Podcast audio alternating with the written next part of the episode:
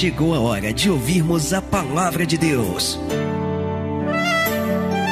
Momento da palavra. Momento da palavra. Romanos capítulo 2, versículo 28 diz assim a palavra: Porque não é judeu o que o é exteriormente, nem é circuncisão a que o é exteriormente na carne, mas é judeu quem? O que é no interior, e circuncisão a que é do coração, no espírito, não na letra, cujo louvor não provém dos homens, mas de Deus. Você pode dar glória a Deus aí? Então Paulo ele está falando acerca de algo muito importante, muito importante mesmo. Mas que infelizmente muitos de nós, e quando eu digo nós, eu não estou falando MAP, mas eu estou falando a igreja de um modo em geral. Muitos de nós, nos dias de hoje, na nossa geração, temos deixado passar, temos negligenciado. A marca que nós temos que ter a marca que temos que receber da parte de Deus nas nossas vidas não é apenas uma marca visível, não é apenas uma marca no exterior, mas eu preciso ter o meu coração marcado por Deus. As pessoas elas têm uma preocupação muito grande de transparecer para as pessoas uma imagem.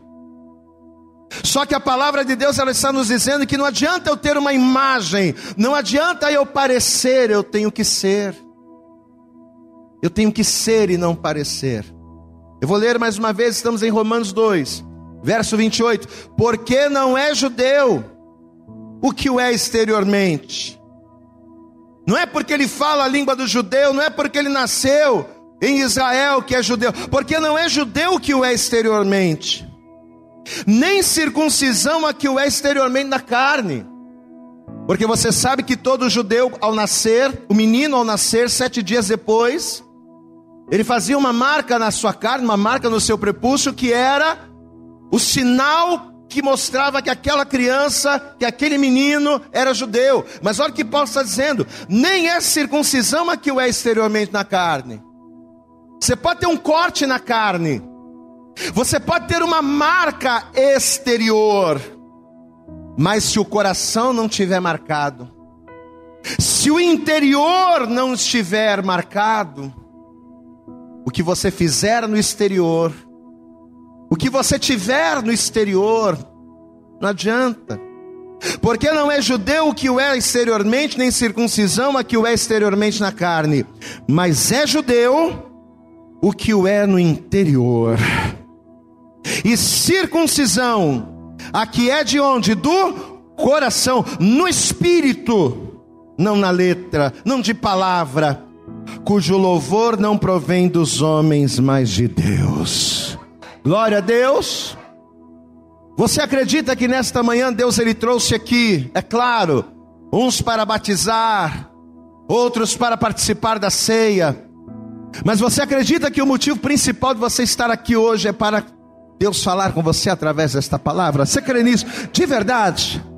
Então você vai estender a tua mão aqui para frente, estenda a tua mão, comece a orar, comece a abençoar a minha vida. Peça para Deus nessa manhã falar com você nessa hora. Feche os seus olhos e ore agora, Pai.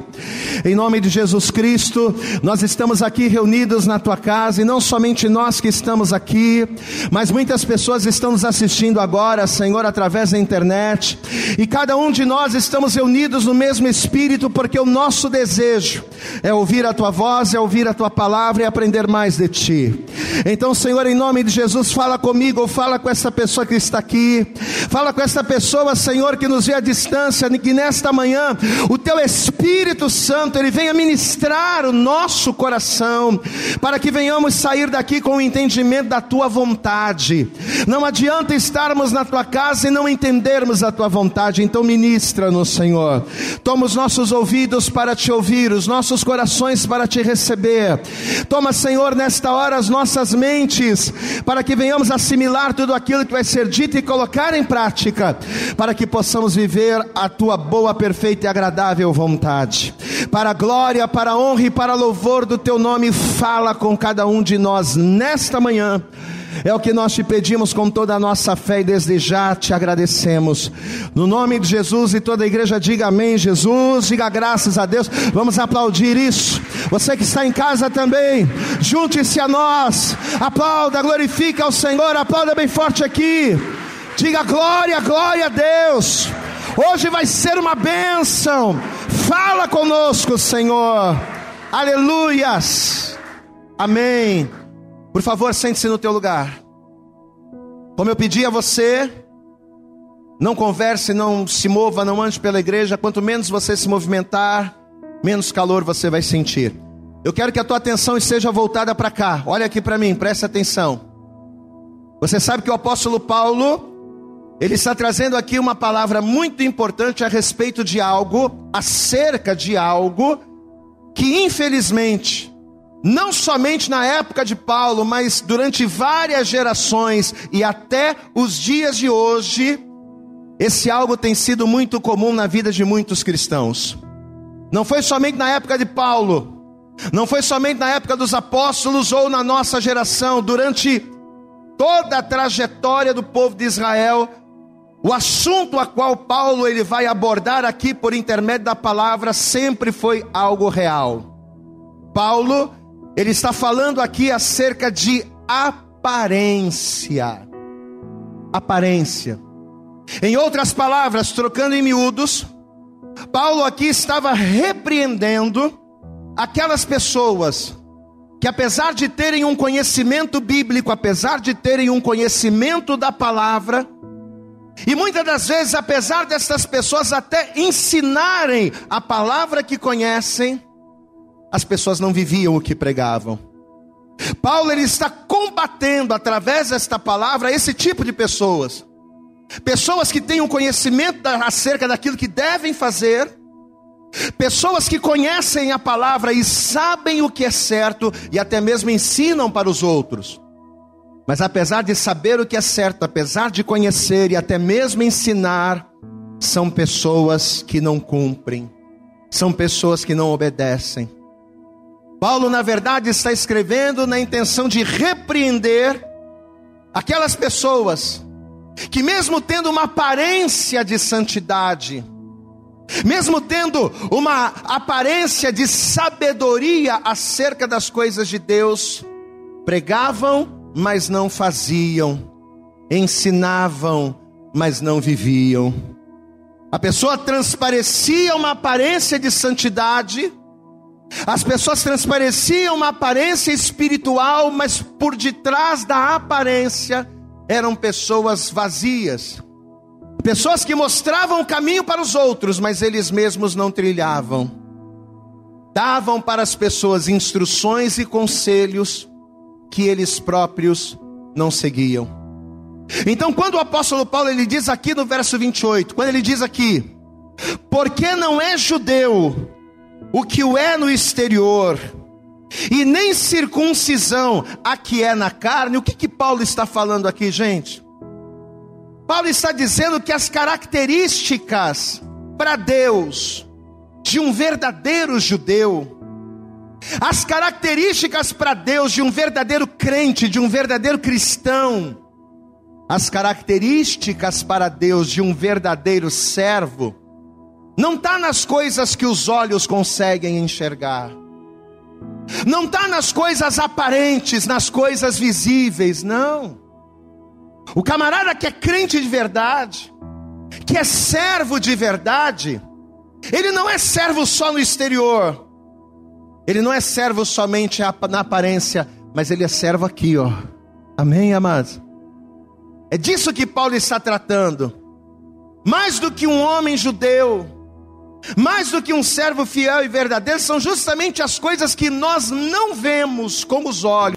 Uma coisa somos nós falarmos palavras bonitas, palavras que tocam, para que as pessoas nos ouçam e tenham uma impressão sobre nós. Agora, outra coisa é o nosso particular.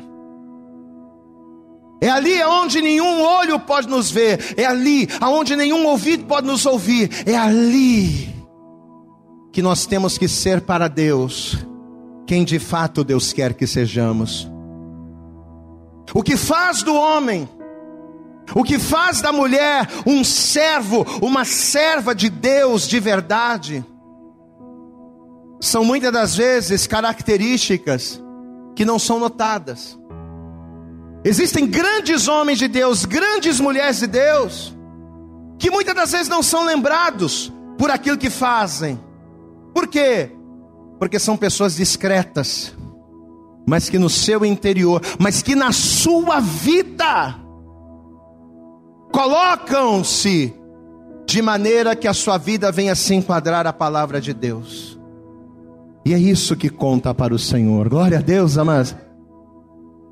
O que conta para Deus é isso. Não é as pessoas verem quem você é, não é as pessoas verem o que você faz, não é as pessoas notarem as tuas intenções por aquilo que você diz ou por aquilo que você realiza, mas por coisas simples, pela sua discrição, mas pela sua vida honrosa, pelo lidar, pelo tratar com as pessoas. Você sabe que o Senhor Jesus, ao falar acerca deste mesmo assunto, acerca de pessoas que se esforçam para manterem uma aparência, para passarem uma imagem. Jesus, ao pregar acerca delas, ele as chamou de sepulcros caiados. O que é um sepulcro caiado? Se você já foi num cemitério, você já deve ter percebido. Um sepulcro caiado é aquele sepulcro todo bonitinho, né? Todo pintadinho, uma coisa linda, bem organizadinho. Por fora, ele é todo bem, bem ornamentado, ele é todo cuidado. Mas o que, que tem dentro de um sepulcro? Hã? Por mais limpo, por mais bonito que ele seja por fora, todo sepulcro por dentro é sujo. Todo sepulcro por dentro, ele cheira a morte. Por quê? Porque por fora ele tem uma aparência, mas por dentro, por dentro é podridão. E Jesus ele vai comparar as pessoas que buscam ter uma aparência daquilo que não são. Jesus vai comparar estas pessoas a sepulcros caiados. Evangelho segundo escreveu Mateus, deixa marcado Romanos. Mas eu quero que você venha comigo aqui. Mateus Evangelho de Mateus, capítulo de número 23. Mateus, capítulo 23, veja que a palavra vai nos dizer aqui também a partir do verso 23. Evangelho de Mateus, capítulo 23, verso 23 diz assim: Ai de vós, olha a palavra, e essas palavras estão sendo ditas por Jesus. Ai de vós, escribas e fariseus, hipócritas, Pois que dizimais a hortelã, o endro e o cominho, mas desprezais o mais importante da lei, o juízo, a misericórdia e a fé. Vocês devolvem o dízimo na igreja, mas não são misericordiosos, é o que Jesus está dizendo. Vocês devolvem o dízimo na igreja para todo mundo ver, olha como ele é fiel, mas são homens que não guardam a fé. Olha que palavra dura Jesus está trazendo aqui. Dizimais ao hortelã, o endo e o cominho, mas desprezais o mais importante da lei, o juízo, a misericórdia e a fé. Deveis, porém, fazer essas coisas. Ou seja, você tem que ser dizimista, você tem que ser fiel, mas não omitir aquelas. Diga glória a Deus. Você tem que fazer o que você faz, só que você não pode deixar o mais importante. O mais importante é ser misericordioso. O mais importante é a fé. Versículo 24, aí ele continua dizendo: Condutores cegos, que coais um mosquito e engolis um camelo. Ou seja, você exige muito. Você exige muito das pessoas. Você é duro com as pessoas. Mas quando se trata dos teus interesses, você deixa passar, você faz vista grossa, porque vai te beneficiar. Versículo 25: Ai de vós, escribas e fariseus hipócritas, Pois que limpais o exterior do copo e do prato, mas o interior do copo e do prato está cheio de rapina e de intemperança. Fariseu cego, limpa primeiro o interior do copo, diga glória a Deus. Mesma coisa que Paulo está falando lá em Romanos, olha, limpa o interior do copo e do prato, para que também o exterior fique limpo. Ai de vós, escribas e fariseus hipócritas, pois que sois semelhante aos sepulcros caiados que por fora realmente parecem formosos, pintadinho, todo organizadinho, mas interiormente estão cheios de ossos de mortos e de toda imundícia. Assim também vós, aqui está o ensinamento, aqui está a palavra, a ordenança. Assim também vós, exteriormente, pareceis justos. Vocês parecem justos, vocês têm jeito de crente, vocês têm pose de crente, vocês têm fala de crente, pareceis justos, mas interiormente estáis cheios de hipocrisia e de iniquidade. Olhe para cá. Quando Paulo falou lá no texto, nós vemos em Romanos, quando Paulo ele falou acerca a respeito de como ser um verdadeiro judeu aos olhos de Deus, Paulo ele estava falando exatamente disso aqui que Jesus está dizendo. Quem é o verdadeiro crente? Quem é o verdadeiro cristão? Porque hoje em dia é moda as pessoas dizerem: ah, eu sou crente, eu sou cristão, eu sou evangélico, eu vou à igreja, eu carrego a Bíblia debaixo do braço, eu tenho uma carteirinha de membro de uma igreja. Hoje em dia virou moda. Todo mundo é cristão, todo mundo é crente hoje, mas olha o que a palavra está dizendo. Quem é o crente de verdade? Paulo estava falando lá. Quando ele falou acerca do verdadeiro judeu, ele estava ensinando acerca disso. De que adianta, gente? Paulo falando aos romanos, eu posso até imaginar, né? A Bíblia não diz exatamente isso, mas eu posso até imaginar Paulo pregando, gente, de que adianta? A lei mandar a pessoa fazer um corte no seu prepúcio sete dias depois do seu nascimento para ter uma marca na carne, mas de que adianta ter uma marca na carne, aonde as pessoas podem notar? Mas no interior, aonde só Deus vê, o nosso interior estar corrompido. De que adianta? De que adianta eu circuncidar a minha carne, mas não circuncidar o meu coração? E por que que o meu coração precisa ser circuncidado? Por que que o meu coração precisa estar marcado? Porque as saídas da vida procedem do coração. Todos os males que eu cometo, todos os pecados que eu cometo, eles procedem de onde? Do coração. Mas uma vez que eu tenho o meu coração circuncidado, marcado em Deus, glória a Deus, amado.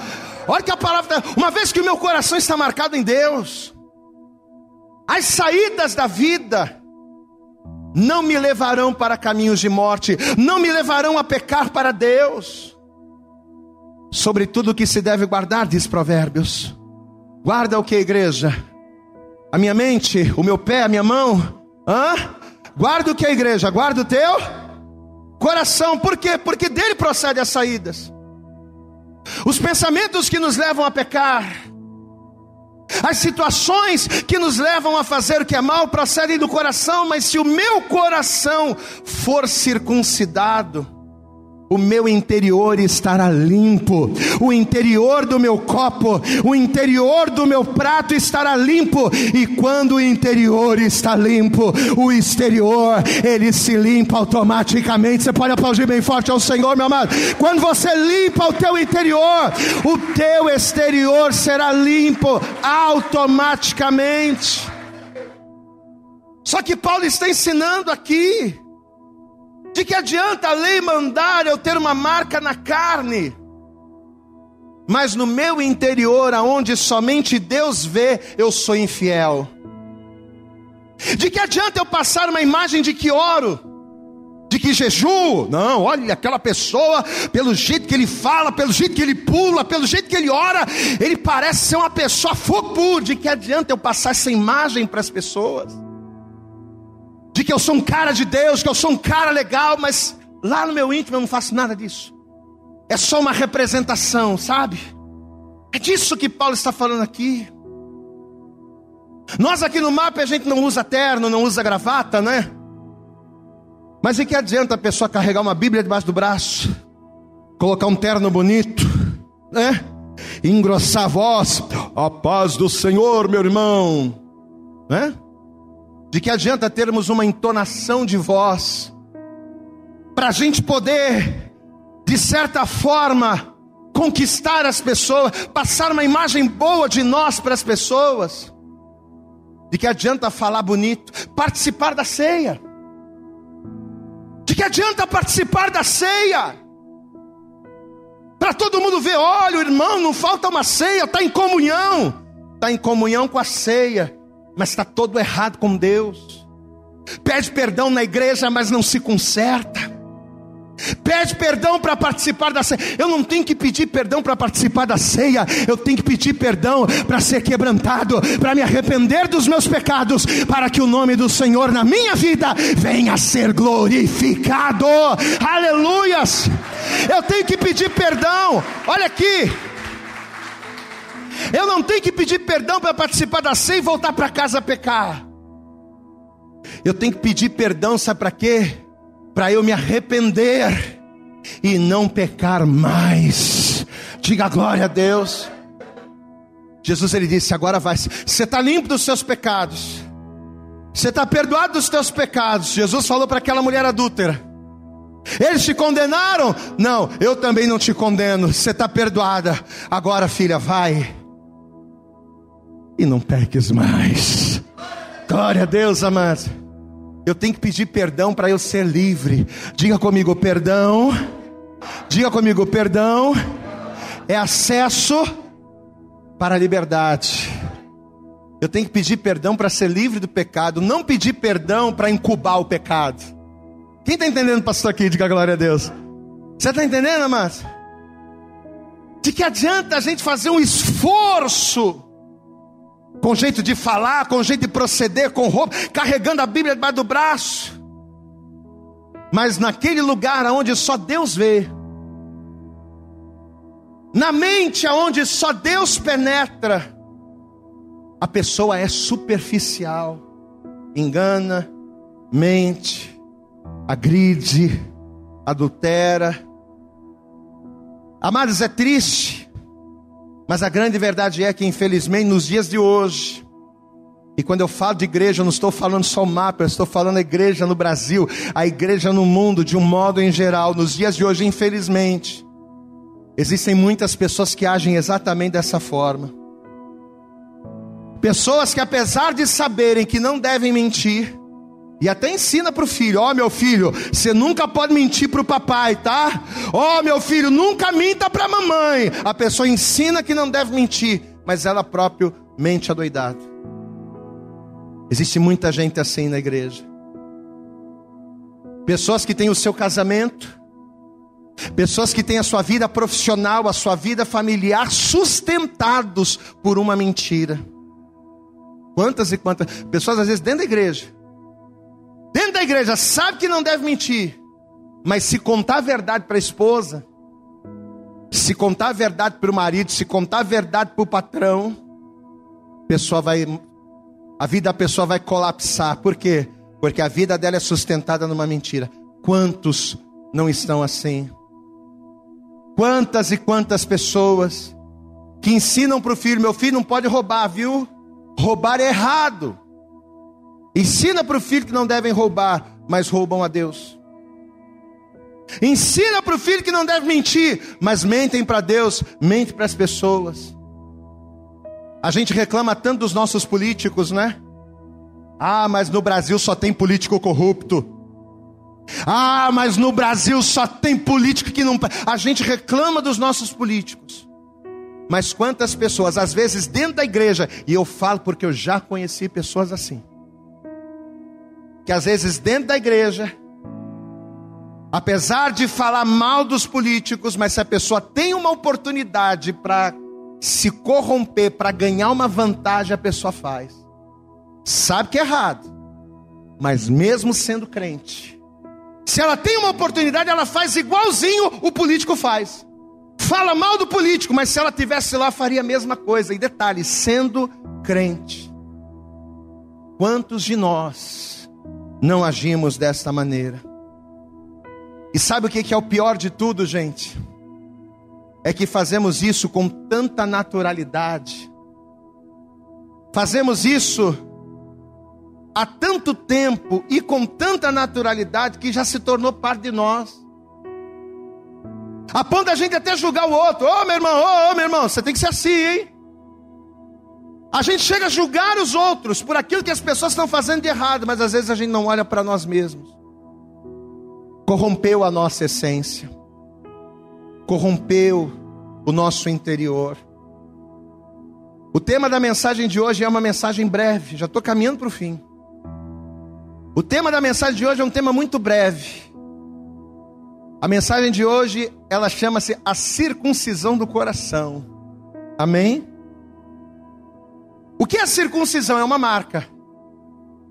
Quando eu entrego a minha vida para Jesus e me batizo nas águas, eu recebo uma marca. Você pode dar glória a Deus aqui? Quando eu me batizei nas águas, eu recebi uma marca. As pessoas que hoje vão descer as águas vão receber uma marca. Uma marca que nos habilita a ter acesso ao reino de Deus. Uma marca que nos habilita, por intermédio da comunhão, ser um com Cristo uma marca que nos habilita, por meio da fé, clamarmos a Deus e Deus nos ouvir. Só que o que a palavra está nos ensinando hoje? Que não adianta eu ter a marca do batismo, não adianta eu ser batizado, eu lavar o meu corpo inteiro na água batismal, mas não lavar o meu coração no sangue de Jesus. Glória a Deus. Enquanto muitos de nós tentamos transparecer, enquanto muitos de nós tentarmos transparecer aquilo que não somos, nós vamos continuar perecendo. Mas nesta manhã, Deus, através desta palavra dura, Ele está dizendo para mim, Ele está dizendo para você, e Ele está dizendo para cada um de nós: que se a partir de hoje, ao invés de nos esforçarmos para parecer, se nós trabalharmos para sermos cristãos, judeus e servos do Senhor, os céus se abrirão, a glória dele descerá e a vitória será minha, a vitória será tua, a vitória será nossa, em nome de Jesus Cristo. Não trabalhe para parecer, seja. No Salmo de número 92, eu quero que você abra lá. Salmo de número 92. Olha que a palavra de Deus ela diz aqui. Salmo de número 92, versículo de número 12. Olha o que Deus ele quer que a gente seja. Deus não quer que nós sejamos pessoas que transpareçam, que pareçam. Deus ele quer que eu seja justo. Diga glória a Deus. Diga assim: eu não tenho. Diga bem alto: eu não tenho que parecer justo. Diga bem alto: eu tenho que ser justo. E olha que a palavra garante aqui, Salmo de número 92, versículo de número 12 diz assim: O justo, não aqueles que parecem, o justo florescerá como a palmeira, e crescerá como cedro no Líbano. Os que estão plantados na casa do Senhor florescerão nos átrios do nosso Deus. Amém? Olhe para cá. Olha o que a palavra está dizendo aqui. Eu vou ler de novo.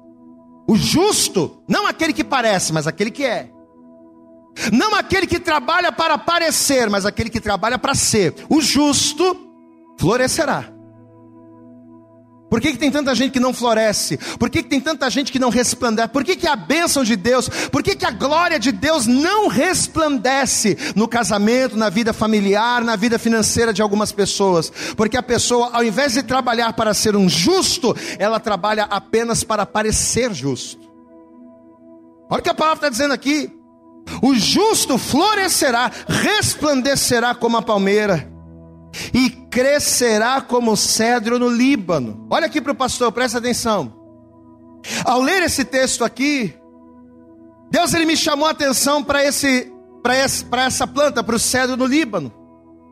E nós fomos pesquisar na internet, fomos pesquisar em livros e nós descobrimos que uma das características principais do cedro do Líbano, sabe qual é? É a força e a resistência que ele tem. A madeira de cedro, ela é uma madeira muito forte, ela é uma madeira muito resistente. Tanto que a Bíblia diz que quando Davi se tornou rei, e ao se tornar rei, quando ele quis edificar uma casa para ele, ele edificou toda a sua casa com uma única madeira. E que madeira foi essa? Foi o cedro. Por quê? Porque o cedro resiste. O cedro, o cedro é uma madeira forte. Mesma coisa na edificação do templo.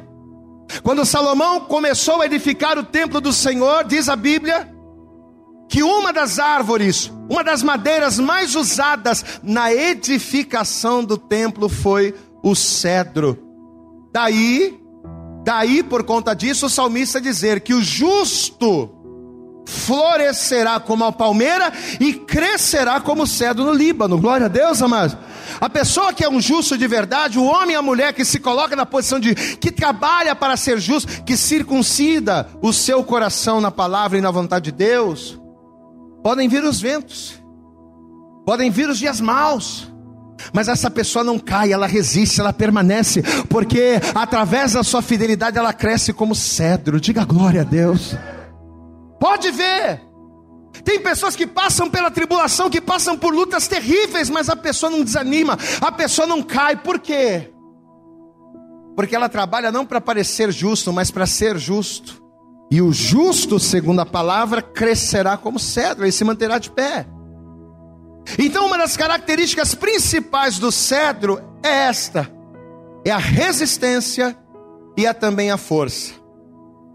Só que a grande revelação dentro dessa palavra não está na característica visível do cedro.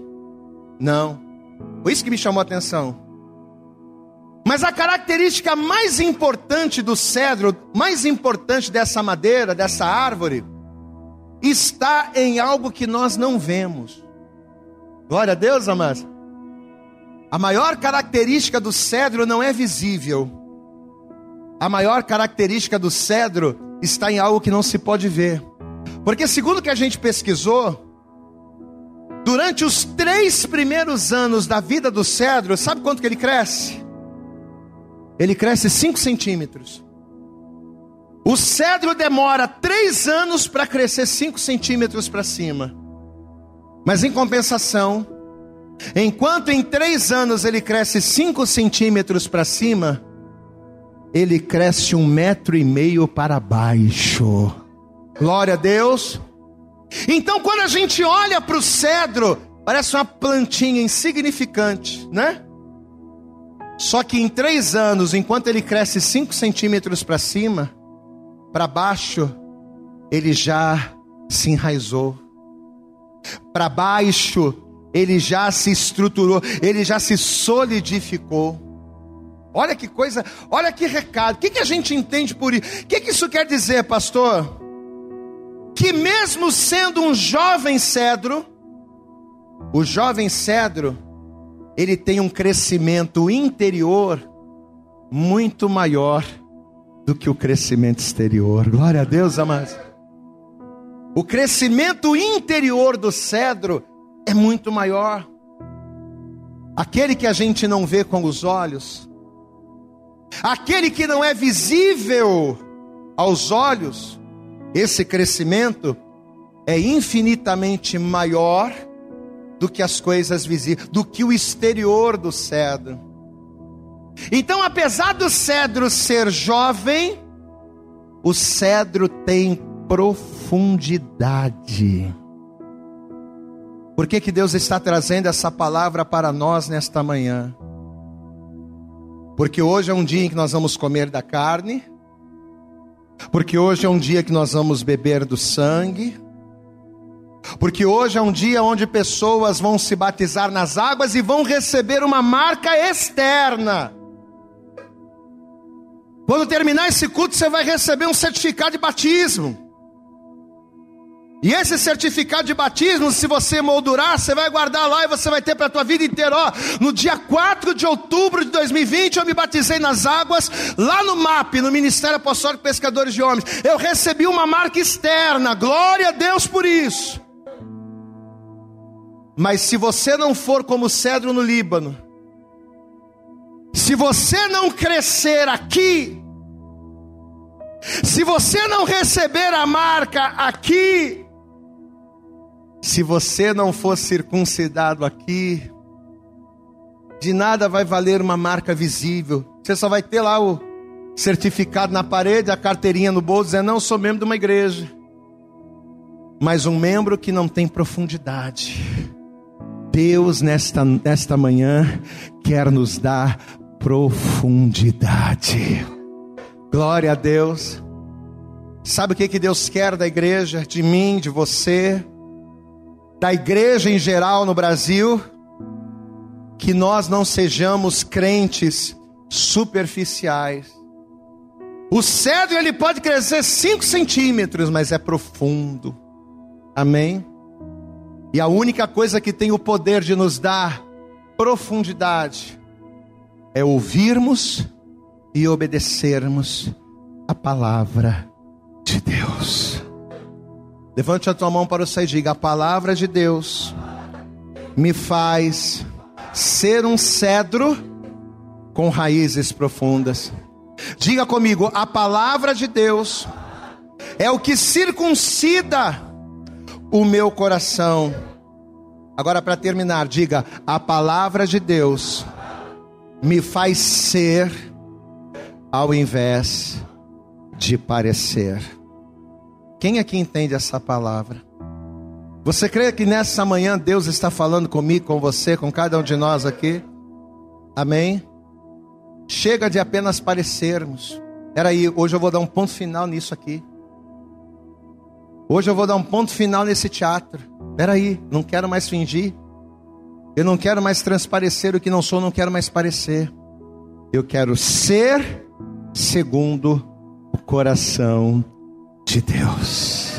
Você pode se colocar de pé, amém? Toda igreja se coloca de pé, isso. E conforme você for se colocando de pé, vamos lá para Jesus, vamos lá para a Sua palavra, a nossa melhor salva de palmas. Vamos aplaudir bem forte ao Senhor, isso. Abra a tua boca e diga glória, glória, glória a Deus. Amém. Eu acredito que essa mensagem falou poderosamente com você. Mas se você acredita que ela pode ajudar também uma outra pessoa que você gosta, ama ou admira, mande para ela. Compartilhe o link ou convide essa pessoa para seguir o nosso podcast. E creia que fazendo isso, ainda que não seja você a ministrar, além de nos ajudar, você estará cumprindo o ID de Deus. Deus abençoe você e até o nosso próximo conteúdo.